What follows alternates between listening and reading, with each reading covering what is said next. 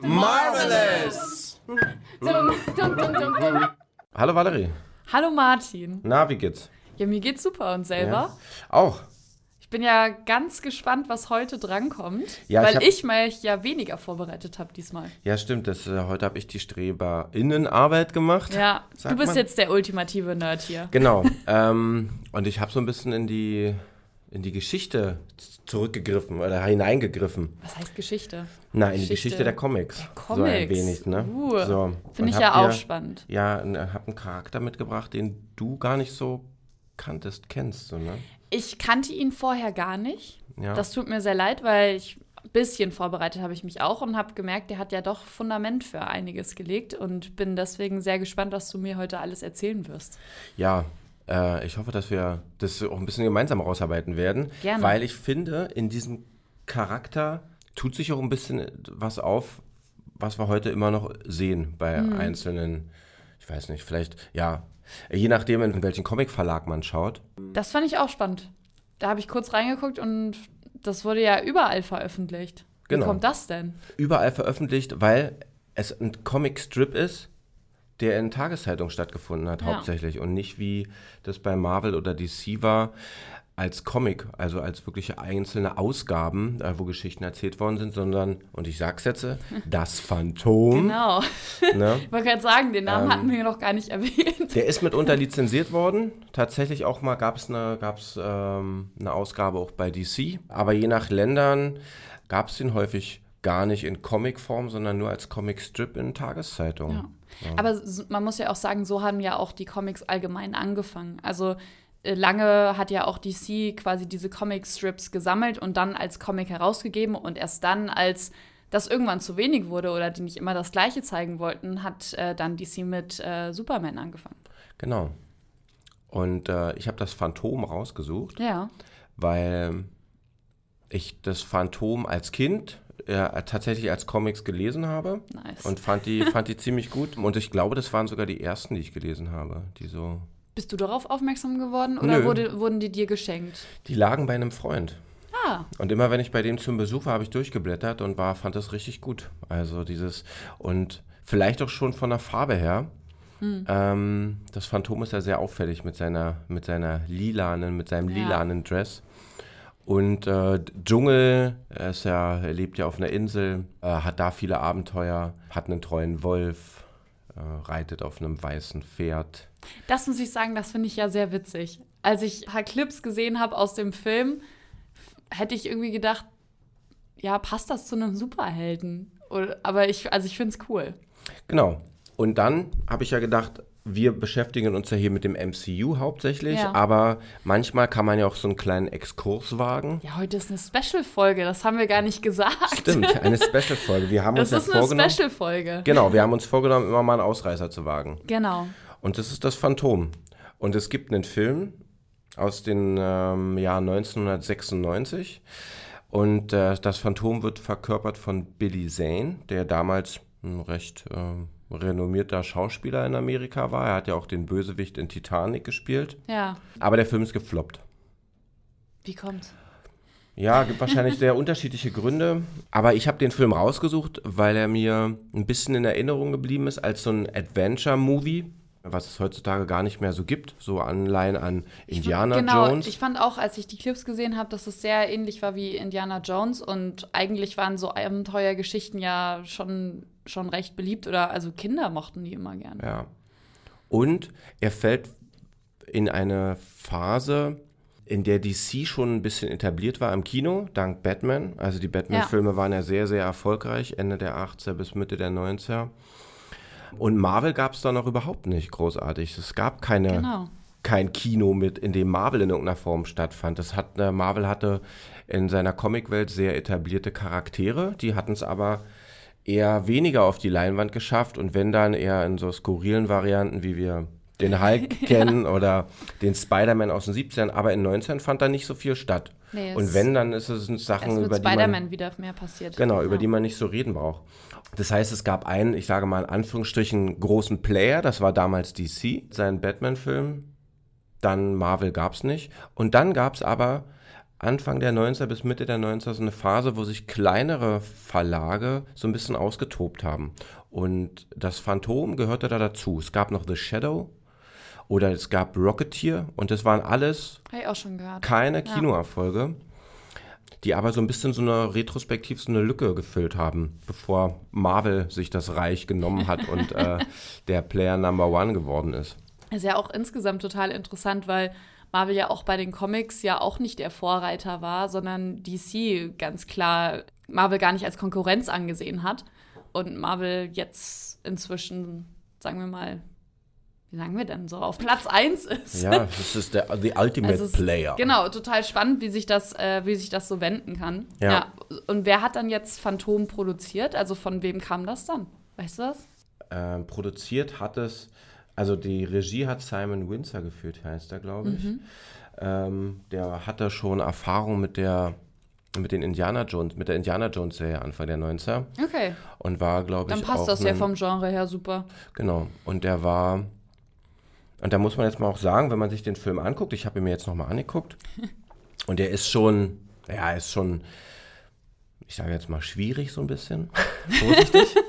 An welchen Stellen fand naja, es schwierig? Also das, man hat ja heutzutage schon eine, also eine ganz deutlich andere Sehgewohnheit, was Frauencharaktere betrifft, was ja. die Darstellung von Bösewichten betrifft, was den Charakteraufbau betrifft. Damit beschäftigt sich der Film ja gar nicht so richtig. Die Frauen sind leider äh, so, so Gaggeber oder, oder so einfache Sidekicks, die so ein bisschen die Geschichte ab und zu mal vorantreiben, aber überhaupt keine ausgearbeiteten Charaktere die Geschichte von dem Phantom, die eigentlich relativ spannend ist, komme ich gleich noch dazu. Ja. Die wird auch so in zwei Minuten kurz abgehandelt. So eine, es gibt eine kurze Einführung in den Film und dann weiß man, okay, bab. So, da das würde ja voll gut jetzt in die heutige Zeit passen. Das ist ja immer das, was wir bemängeln. Genau. Weil die Origin Story finde ich immer das Spannendste. Ja. Und ich mag das, wenn die auch ein bisschen länger erzählt wird. Genau, aber das, damit ja. hält er sich nicht lange auf. Genau. Also das macht er ganz kurz. Bam, bam, erzählt. Quatsch, so. Ähm, aber ähm, was ich spannend fand, und ich musste mich ein bisschen an unsere Agent Carter-Geschichte erinnern.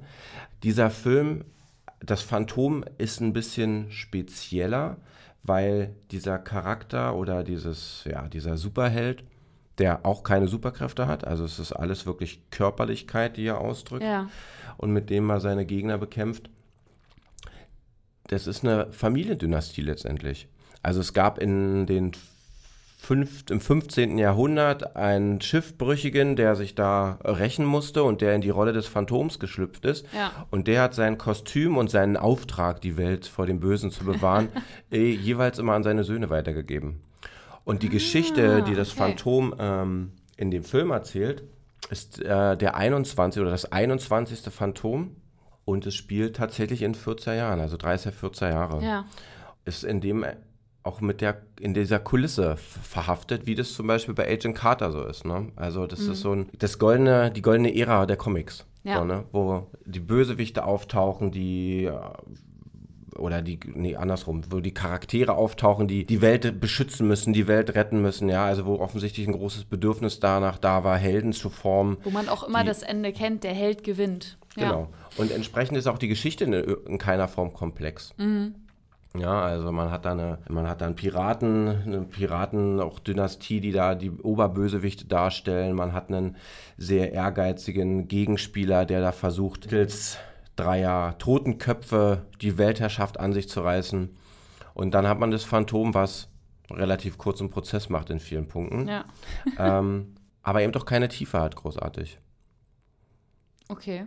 Und ist das in den Comics anders? Also warum hast du denn als äh, kleiner Junge, warum fandst du das Phantom so spannend? Weil er nahbar ist. Also das ist, der hat ein bisschen was, der ist nur eine Mischung aus Batman und Tarzan. Also weil er ja einerseits im Dschungel ja. verhaftet ist und ähm, er kann jetzt nicht mit Tieren reden oder sowas, aber der ist eben im Dschungel unterwegs viel, er lebt viel im Dschungel und die andere macht, Seite. Er nutzt den Lebensraum so für sich. Genau, ja. und dadurch, dass er auf der anderen Seite ja als, eine, als ein Phantom oder als ein wandelnder Geist beschrieben wird, hat er auch sowas Düsteres. Ne? Und lila mhm. ist ja jetzt keine unbedingt totale positive Farbe.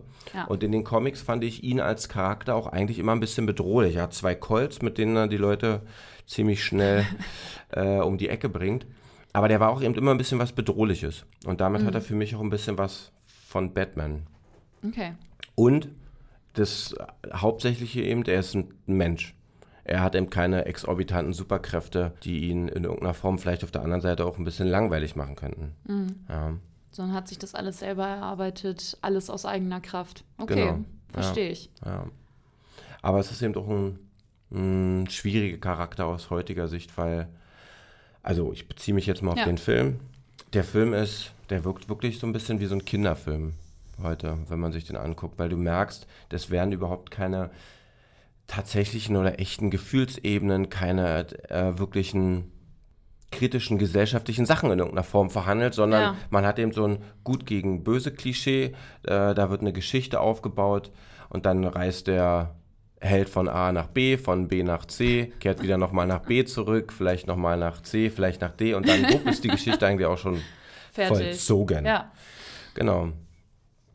Aber war der Film dann ursprünglich für, für ein erwachsenes Publikum ja, ja, gedacht? absolut. Okay. Absolut. Ja. Also es ist äh, Ja, weil Comics waren ja oft war ja die Zielgruppe eher jüngere Menschen und erst mit der Zeit hat man sich weiterentwickelt und festgestellt, dass das auch für erwachsenes Publikum durchaus nee, lesbar ist. Der passt doch wirklich in die, in die, in die 90er Jahre rein. Okay. Ähm, so von der, von der Ästhetik her.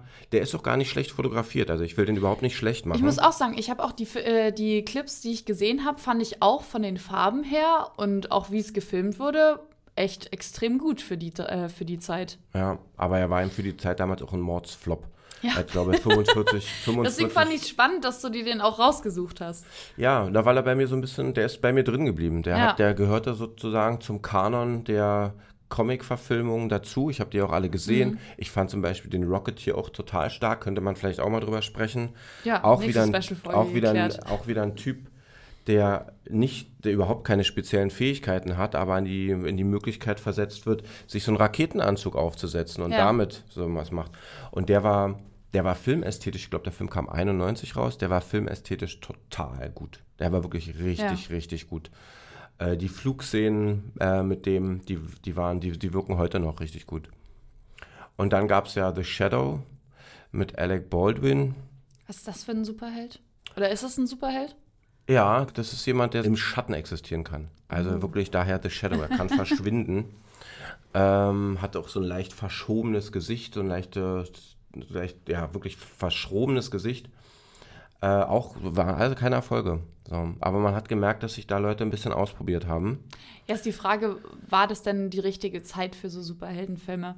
Ich Weil wenn du, also wir sind jetzt keine Profikritiker, aber wenn du sagst, dass der filmisch irgendwie gut gemacht ist, woran hat es gescheitert?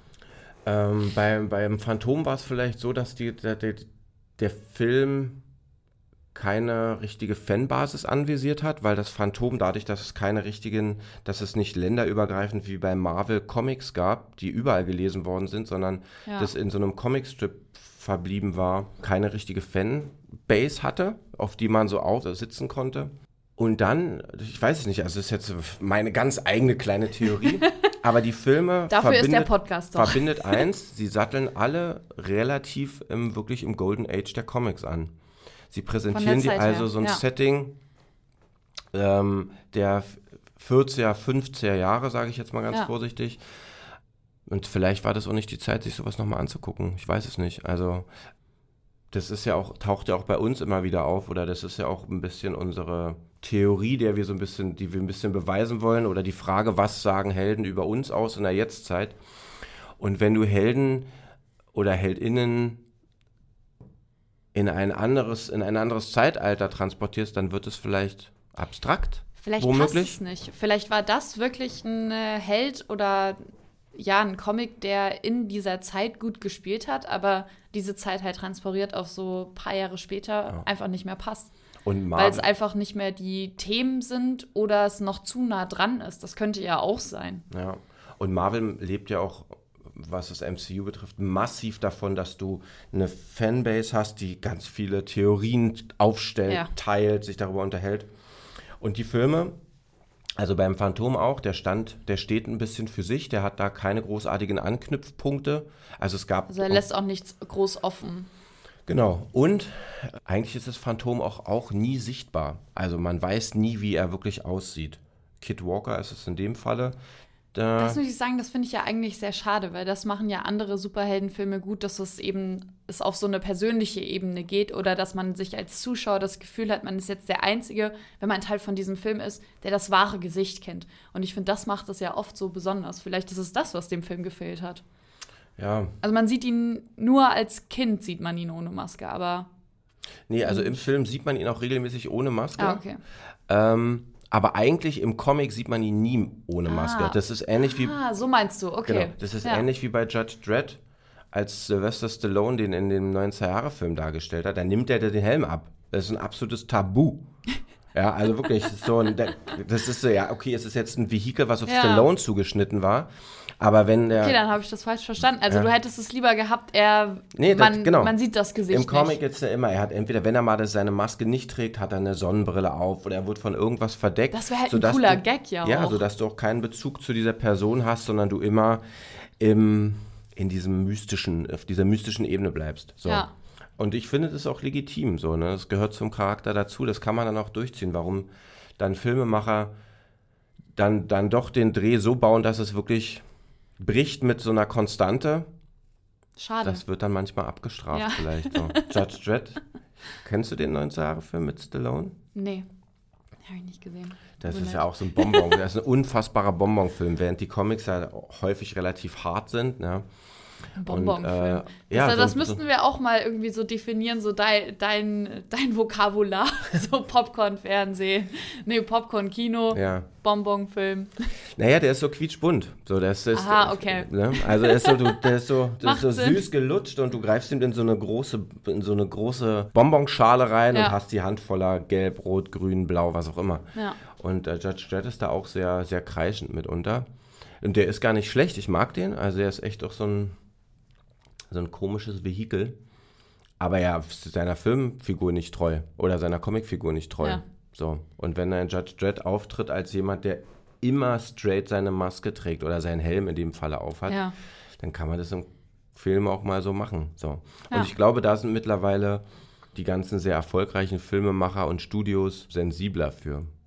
Dass sie sich mehr an die Vorlage halten. Ja. Und Ja. oder die Sie Vorlage. Sonst, man bekommt ja immer Hate von den Fans, Ja. von den krassen Fans, die die Bücher oder die Comics komplett gelesen haben. Bekommst du immer Hate, wenn du dich nicht daran hältst. ja. Ist denn aber so ein Fanpleasing immer gut? Das ist die Frage. Wenn du Geld verdienen möchtest, ja. Und du meinst ja auch, dieser Film sei ein Flop und der Flop äh, rechnet sich ja wahrscheinlich an den Zahlen und auch an dem Geld, was eingenommen wurde. Ja. Also äh, Fanpleasing ist in, ich würde erstmal sagen, ist gut, aber man muss halt aufpassen, wie man damit umgeht, weil oft sind ja auch neue Entwicklungen ja auch super spannend, aber es muss dann halt besser sein. Und ich glaube, das ist immer schwierig, äh, das dann hinzubekommen. Ja. Ich glaube, in den 90ern gab es diese Definition noch gar nicht. Ne? Also, dass man, ja, also, dass man, dass man versucht zwar schon Dinge äh, zu produzieren auf eine Zielgruppe hin, Ja, ja man hat Aber- auch nicht so ein großes Feedback bekommen, wie man es heute bekommt Ja. durch die ganzen Kommentarspalten. aber dieses Fanbase ne, und dass eigene Geschichten erzählt werden, ah, doch, das kannte man aus Star Trek schon. Mhm. Ähm, und aus Star Wars ja eigentlich auch. So Fanfiction. Ich weiß Ja. nicht, wann hat das mit Star Wars, ich glaube, gab es damals auch schon. Aber beim MCU ist das ja wirklich, da hat es ja eigene Blüten getrieben. ja, In einer Form, die man sich wahrscheinlich in 19 nicht vorstellen konnte. Ich kann den Film aber trotzdem jedem ans Herz legen, weil er so ein bisschen was Okay. auch darüber erzählt, woher die, woher die Comics kommen. So, ne, er Ja. zeigt dir auch noch einen, einen Charakter, der ganz, der ganz, äh, Anführungsstrichen, rudimentär ausgestattet ist. Er Ja. hat zwei Waffen, er kämpft mit seinen Fäusten. Er hat einen lilanen Dress. Sieht also eigentlich überhaupt nicht wie ein Geist aus, ja, wie ein wandelnder seine Geist. Unterhose über der Hose, Ja. so wie das ein ursprünglicher Comic-Held hat. Er hat da seinen Totenkopfring, den er den Leuten aufdrückt und mit denen er sie markiert. Boah, Ja, Das also ist er ist da auch heftig. noch relativ archaisch. ja, Und du hast eben ähm, in der Erzählweise, man muss es sagen, Frauen finden nicht statt. Ne? Ja. Sie sind äh, wirklich nur so. Finde ich jetzt schade. Ja, natürlich. Also es ist, ich meine, es ist ja auch wirklich äh, so kritisch. Ja. Ne? Also man merkt, Catherine Zeta Jones, kennst du die noch? Nee. Die war ja Mitte der 90er bis, ich würde anfangen, der 2000er sehr erfolgreich. Ist die Ehefrau von Michael Douglas. Ah, okay, ja doch. Da haben wir wieder den Schluss zu Ant-Man. Ja. Äh, die war wirklich sehr, sehr erfolgreich und das ist einer ihrer ersten Filme, in dem sie mir aufgefallen ist. Ja. Und eigentlich sollte sie da so eine zwiespältige Persönlichkeit spielen. Die gehört eigentlich eher zur bösen Seite, äh, wandelt sich dann aber so langsam ein bisschen. Aber das wird auch wieder nur darüber verhandelt, dass sich zwei Frauen miteinander streiten. Ja. Also auch wieder so eine ganz langweilige Gesichtweise So, die darauf. Frau kann nicht gegen die Männer kämpfen. Sie hilft dann ja letztendlich, aber diese, da gibt es überhaupt keinen entscheidenden Moment so. Ne? Also Okay. es ist dann so die, die dann vielleicht eine Waffe mal zuschmeißt, wenn es gerade passt so. Aber dieser Wandel von, okay, ich stehe auf der falschen Seite, warum stehe ich auf der falschen Seite, wie komme ich auf die richtige Seite, will ich auf die richtige Seite, Ja. so das, was So die heutzutage, Auseinandersetzung Genau. im Inneren. was heutzutage öfter gezeigt wird, egal ob jetzt bei, äh, bei, welcher, bei welchem Geschlecht, aber das wird da überhaupt nicht verhandelt. Das sieht man da vielleicht mal durch einen ganz kurzen bösen Blick. Ja, und dann, ja. Und sie steht in Konkurrenz zu einer anderen Frau, nämlich die, die eigentlich verliebt ist äh, ins, in, in, ins Phantom oder das Phantom in okay. sie. Und da steht sie in Konkurrenz. Und da sieht man ja wieder, die Frau Ja. ist, wenn dann nur präsent, wenn sie in Konkurrenz zu einer anderen Frau steht. Ja. Und dann am besten ist es noch, wenn die Konkurrenz irgendwie noch in die Richtung geht, dass beide den Mann wollen. Ja, so ist es. So kennen wir es ganz klassisch. Aber ich muss sagen, man muss ja auch ein bisschen fair sein. Klar, 1996 ist jetzt nicht allzu lange her, aber ich glaube auch, dass wir jetzt noch ganz viel, dass jetzt noch ganz viel passiert ist und der Film, wenn man ihn jetzt nochmal neu machen würde, wahrscheinlich anders aussehen würde. Wahrscheinlich. Und der Charakter hat da eigentlich auch die Anlagen für. Weil er, Ich kann mir sicher vorstellen, dass man den nochmal macht. es gab mal eine Serie, die 2000er, 2009 gab es, glaube ich, mal eine Serie. Und es gab auch eine Zeichentrickserie, oder es gab mehrere Zeichentrickserien in den 90ern. Und das Tolle an diesem Charakter ist, er ist nie dargestellt von nur einer Person. Also dadurch, dass man eigentlich eine ganze Geschichte erzählen kann. Man könnte die, die, die ganze letzten drei, vier Jahrhunderte Ja. verknüpfen mit den jeweiligen geschichtlichen, historisch bedeutenden Momenten und es immer in die jeweilige Zeit transportieren, weil das Phantom eben ja so eine Familiendynastie ist. Ne? Die Es Weitergabe existiert von. immer. Ja, Eigentlich super spannend. man kann es auch in die Zukunft verlegen. Es gibt auch es gibt 2040. 2040, das ja, habe ich auch das gelesen. ist noch eine sehr, ja. sehr, sehr gut besprochene äh, Comicreihe gewesen oder Ausgabe, ja.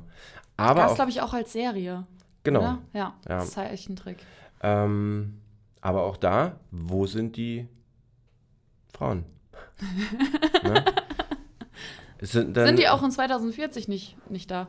Nee, aber ich Oh, auch, auch, auch, also als diese Weitergabe, ne, dieses, dieses Ja. Siegelrings, was dann die jeweiligen Söhne immer auszeichnet, Phantom oder ein wandelndes, Ge- einen wandelnden Geist zu werden, da gibt es keine Frauen.